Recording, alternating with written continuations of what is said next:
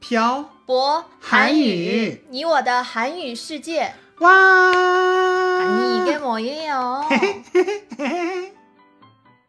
안녕하세요 여러분. 빡빡 한국어의 셔보 쌤입니다. 안녕하세요 여러분 빡빡 한국어의 연동쌤입니다. 연돈 쌤, 네. 오늘은 어떤 주제로 이야기를 할 거예요? 오늘은 냉커피에 대해서 이야기를 해보려고 해요. 네, 알겠습니다. 그럼 벼버 한유 니워더 한유 실지에 143회를 시작해 보도록 하겠습니다.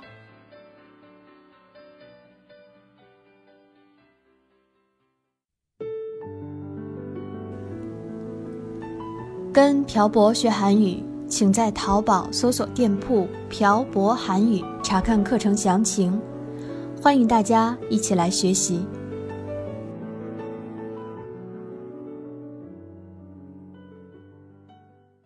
벌써 7월이에요. 맞아요. 올해도 반이 지나갔어요. 이렇게 더운 날에는 시원한 커피숍에 앉아서 달고 시원한 냉커피 한잔하면서 더위를 피하는 게 딱인데.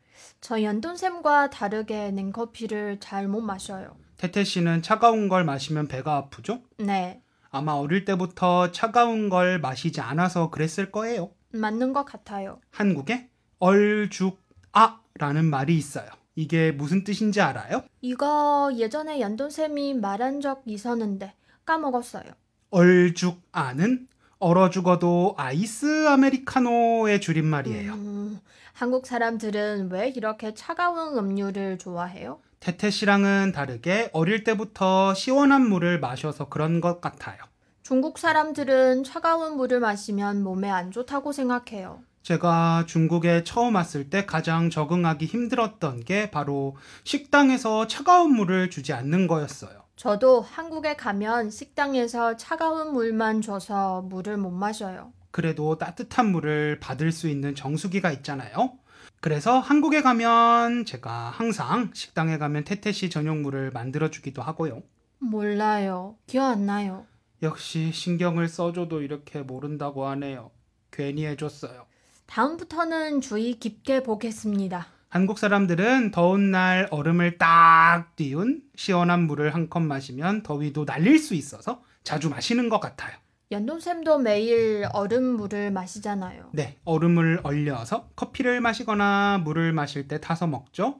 그리고 물을 물통에 받아서 냉장고에 넣어 놓고 시원하게 마시기도 하고요.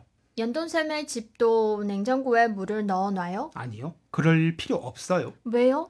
왜냐하면 정수기에 있는 냉수 버튼을 딱 누르면 아주 시원한 물이 나오거든요. 아, 맞아요. 기어났어요. 근데 저도 중국에 오래 살다 보니까 한국 집 정수기에서 나오는 냉수는 두 컵 이상 못 마시겠더라고요. 왜요? 중국에서는 평소에 차가운 물을 마실 기회가 별로 없잖아요. 그래서 그런지 한국에서 냉수를 마시면 너무 차가워요. 많이 못 마시겠어요. 그렇구나. 근데 오늘의 주제는 냉커피 아니에요? 맞아요. 그럼 냉커피에 대해서 이야기를 해볼까요? 네. 원래 커피를 많이 마시는 서양에는 차가운 커피가 없대요. 그래서 지난번에 유럽 여행을 갔을 때 맨날 뜨거운 커피만 마셔야 해서 좀 힘들었어요. 원래 커피는 향을 음미하면서 마시는 거잖아요. 맞아요. 서양 사람들은 커피의 향을 음미하면서 천천히 마신다고 해요. 근데 한국 사람들은 왜 냉커피를 마시는 거예요? 한국에는 빨리빨리 문화가 있어요. 무조건 빨리빨리 해야 하는 거죠. 그거랑 냉커피랑 무슨 관계가 있어요? 얘기를 끝까지 들어보세요. 네. 한국 사람들이 커피를 마시는 이유는 맛을 음미한다기보다는 커피를 마시면 커피 안에 있는 카페인이 피로를 잠시나마 잊게 해주기 때문이에요.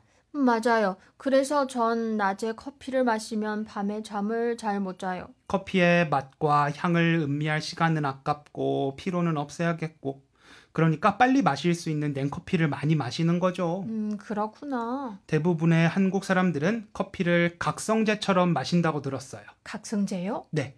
카페인을 한꺼번에 많은 양 섭취하게 되면 진짜 피로를 잊는다고 해요. 이거 정말 몰랐네요. 태태 씨 한국에서 냉커피를 마셔본 적이 있죠? 네, 연돈쌤이 산 거 조금 훔쳐 먹은 적이 있어요. 뭘 또 훔쳐 먹어요. 그냥 제가 산 거 한 입 마셔본 거죠.